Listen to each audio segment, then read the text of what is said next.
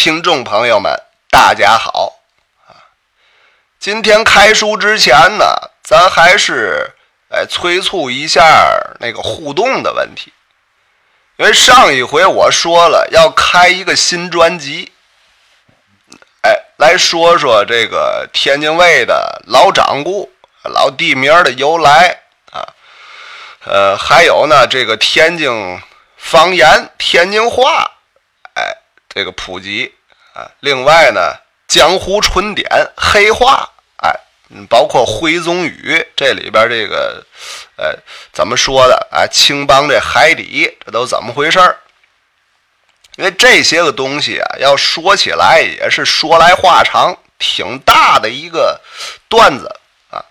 呃，在评书里头呢，只能是点到而止啊，不能占的笔墨太多。啊，占笔墨太多，这书这主线就偏了啊。所以我想呢，是单做几期节目，哎，都不知道大家喜不喜欢。另外呢，这个呃，声明一下啊，这《金门怪谈》是每天更新一回，雷打不动啊。咱们说这新专辑，那也是得保证这《金门怪谈》更新的前提下。所以大家别以为说那新专辑就代替了，不是那么回事儿啊，完全是附加的啊。所以您呢，在这个听完书之后，在近几期的评论回复里啊，反映一下您的心情，到底是需不需要这东西啊？呃，要是说听的人多啊，那咱就来几期试试啊；要都不爱听，那就算了。哎，咱们书归正传啊，今天说这第四十回啊。呃，上一回正说到这孟瞎子装死，让刘铁嘴给识破了，一挠嘎吱窝，把他这天花宝盖闭气功给破了。这卢大少爷一看，这孟瞎子是真的装死。当时就有点不高兴了啊，说这孟老头你这玩笑开的有点大了吧？这孟瞎子是长叹一声啊，啊啊，陆大少爷啊，不是小老儿啊，在这装死拿你打岔呀啊，是你要问那个事儿啊啊，我是打死我也不能说呀。这事儿我要说出来啊，是泄露天机，折损阳寿！我呀，我还想多活几年了。他这话一说出来，卢大少爷就明白了。嘿，人家这算天星真是神机妙算，未卜先知啊！啊，合着早就算出来了。我今天得找他来。那是不愿意泄露天机，这才装死躲我呀。他转念一想，我问的这事儿啊，就这么不能说吗？越想这事儿越得问了，越来越好奇。想我怎么能问出来呢？哎，突然间想起来了，这孟老头啊，这是缺钱的主啊，贪财之人。当时就开口言道：“哎，孟先生，咱别说别的了啊！我这事儿我是着急，要不我也不可能赶劲儿来呀！啊，我是必须得问，没别的，咱刮金加倍，您看行不行？”说着话，这卢大少伸手从怀里就拿出一摞银元来，啊，大概有这么十几个呀。啪就拍这八仙桌子上了，啊！这银元落在桌子上，这啪嗒这么一响，哎，这孟瞎子啊，从桌子上把这身子就立起来了，啊啊！大白眼珠子唰啦一翻个，啊，这黑眼仁儿都露出来了。一双小金眼珠是烁烁放光啊，死死的盯着那钱啊，就跟小猫看见了黄花鱼一样啊。上文书咱们说过，这孟瞎子这一世，由于奇门遁甲已经修炼的出神入化了啊，他算命算的太准了，泄露天机太多，这辈子遭了天谴了，弄的是骨瘦如柴，穷的是叮当乱响。这袁大头对他的诱惑力啊，那真不亚于这白面对大烟鬼那诱惑力，啊，他可真是穷怕了。啊！对于他来说，这钱呢比祖宗都亲。只见他当时右手手指飞速不停，这就捏算开了。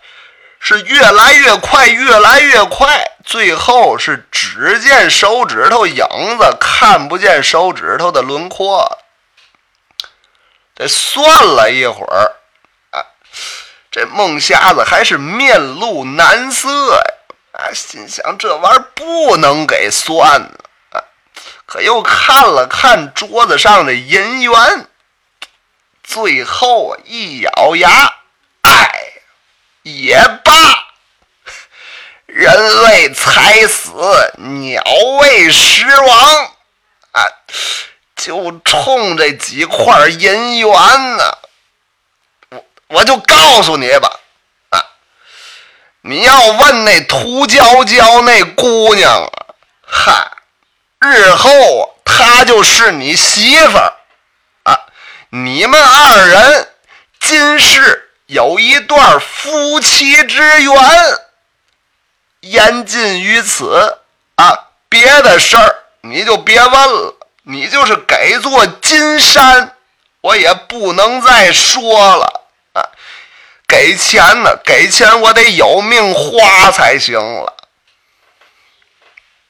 陆大少一听啊，哦，原来那小姑娘，那涂姑娘。是自己未来的妻子啊，心里一想啊，我这未来媳妇儿啊，那是龙生九子的转世啊，那火眼狻猊都说了，那是上古的神兽，那不能骗我呀。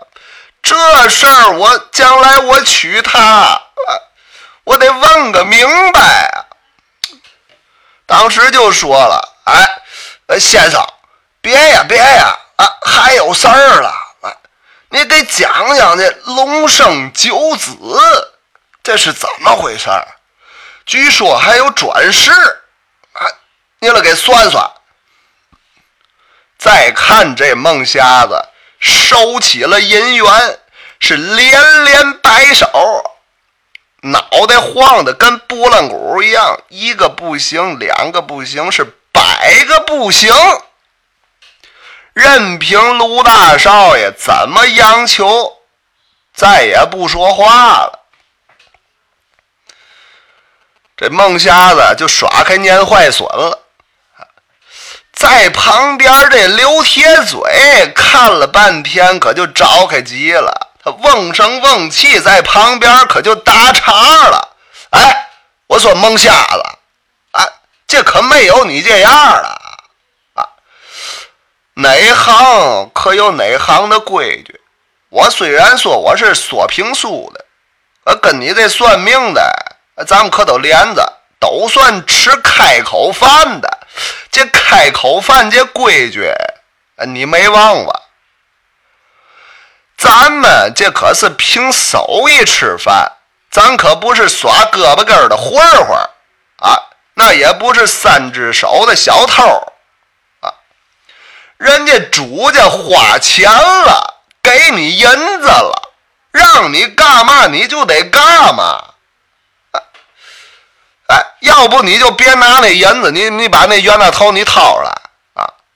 你拍着良心说说，你刚才就说那么几句话，那值了那么多钱吗？啊！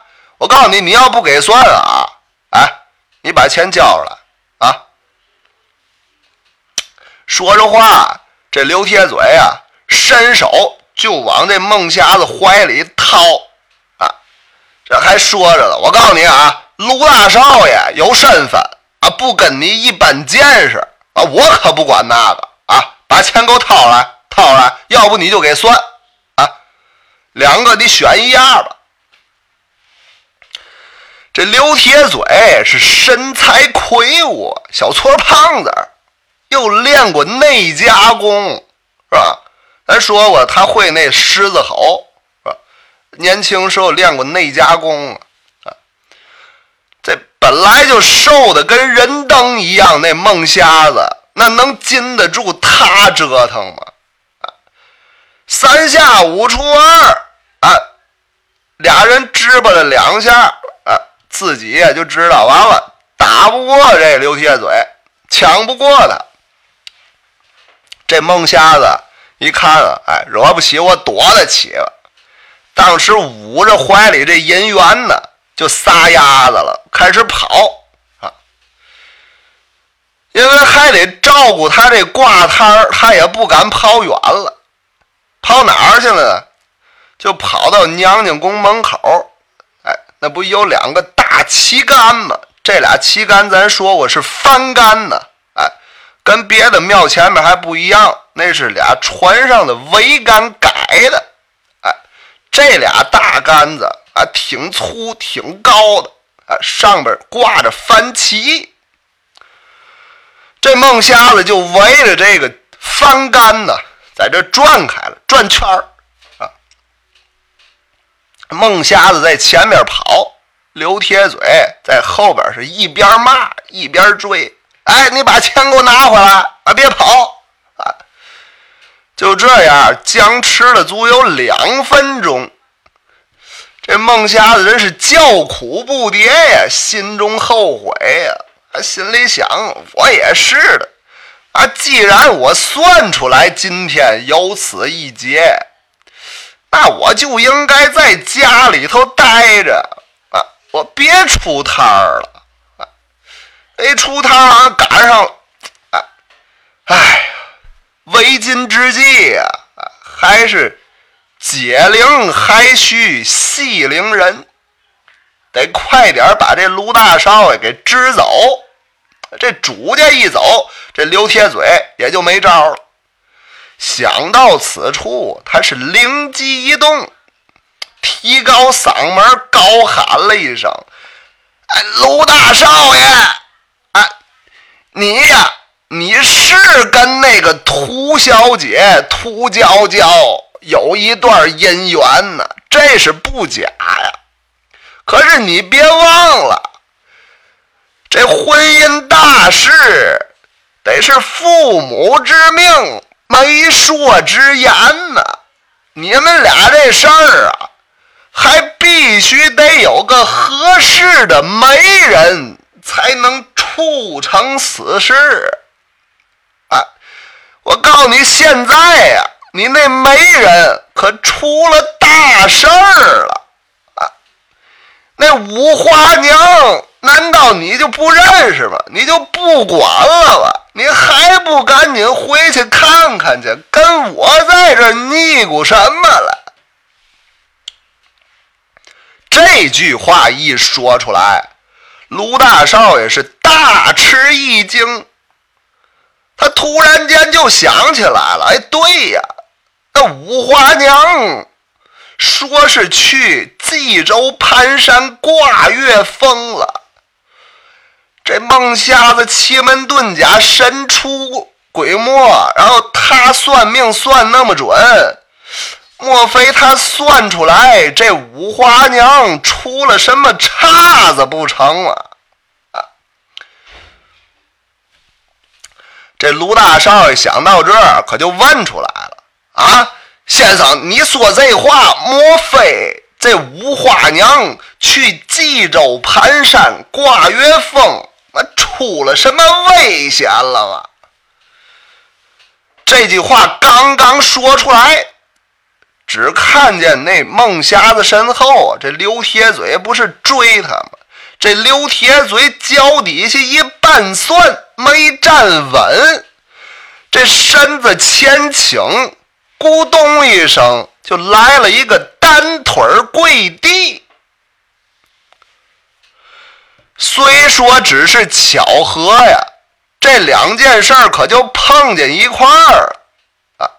怎么碰一块儿？这卢大少刚提出来这五花娘，是不是出什么事儿了？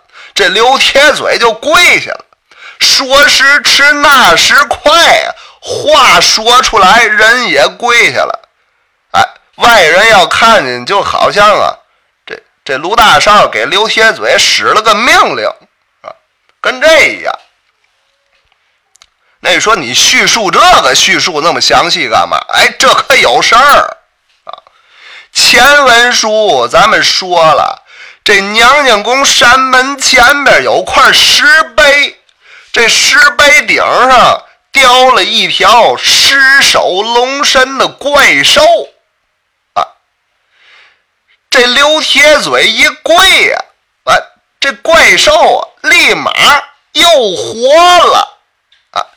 一股子金色雾气弥漫，霎时间是龙气万里，直冲霄汉。眨眼间，这只怪兽就消失在云朵里，是不见了踪影。哎，又跑了。哎，说前文书不跑了一回吗？对，咱们这套书。有一个回目叫“龙生九子，三救五花娘”。前文书，卢大少爷得这算天星孟老头指点，为了救自己的老奶奶，哎，拽着刘铁嘴是跪娘娘庙的山门。当时是一道金光遁走。哎是硬碰老鬼精，就是这尸首龙身的怪兽，他碰的结果，这老鬼精没打过他，救了五花娘跟卢老太太，这个是第一救啊！今天这刘铁嘴追算天星，哎，没留神脚底下绊算，没稳住，自己跌倒了，来个单腿跪。这误打误撞啊，又跪了娘娘宫的山门了啊！这个，这是第二救，这龙生九子之一又飞走了，这是谁呀？哎，咱们后文书再说，这是哪位龙生九子？您记住了，有三舅五花娘，后边还一回啊。说这评书行里边有这么一句话啊，叫一铺二垫三包袱啊，五笔三扣一坨子啊。这讲到这儿啊，哎，实际它就是一个大坨子。这三舅五花娘嘛，大坨子。您也不要着急啊，仔细想想啊。听评书这乐趣儿就在这儿啊！如果平淡的叙述故事啊，什么章节都开门见山啊，那也就没意思了。买本书自己看就完了。但是咱这书你还买不着，因为现在没出实体书啊。哎，所以说有句话叫“生书熟气”，哎，听不腻的曲艺啊。生书就是这书你得没听过。后边有悬念，这个爱听；熟戏就是听戏，听大鼓那得熟啊。曲艺就大鼓那得听来听去都背下来，自己都会唱了啊。那个那才有韵味啊。所以您接着往下听，别着急啊。花开两朵是各表一枝，回过头来。咱们接着说这冀州盘山挂月峰。这冀州盘山挂月峰出了什么事儿了呢？哎，这老鬼精跟那娃娃精还真来到这儿了啊！他们干什么了？哎，今天呢时间太长了，咱们说不到了，咱们是明天接讲。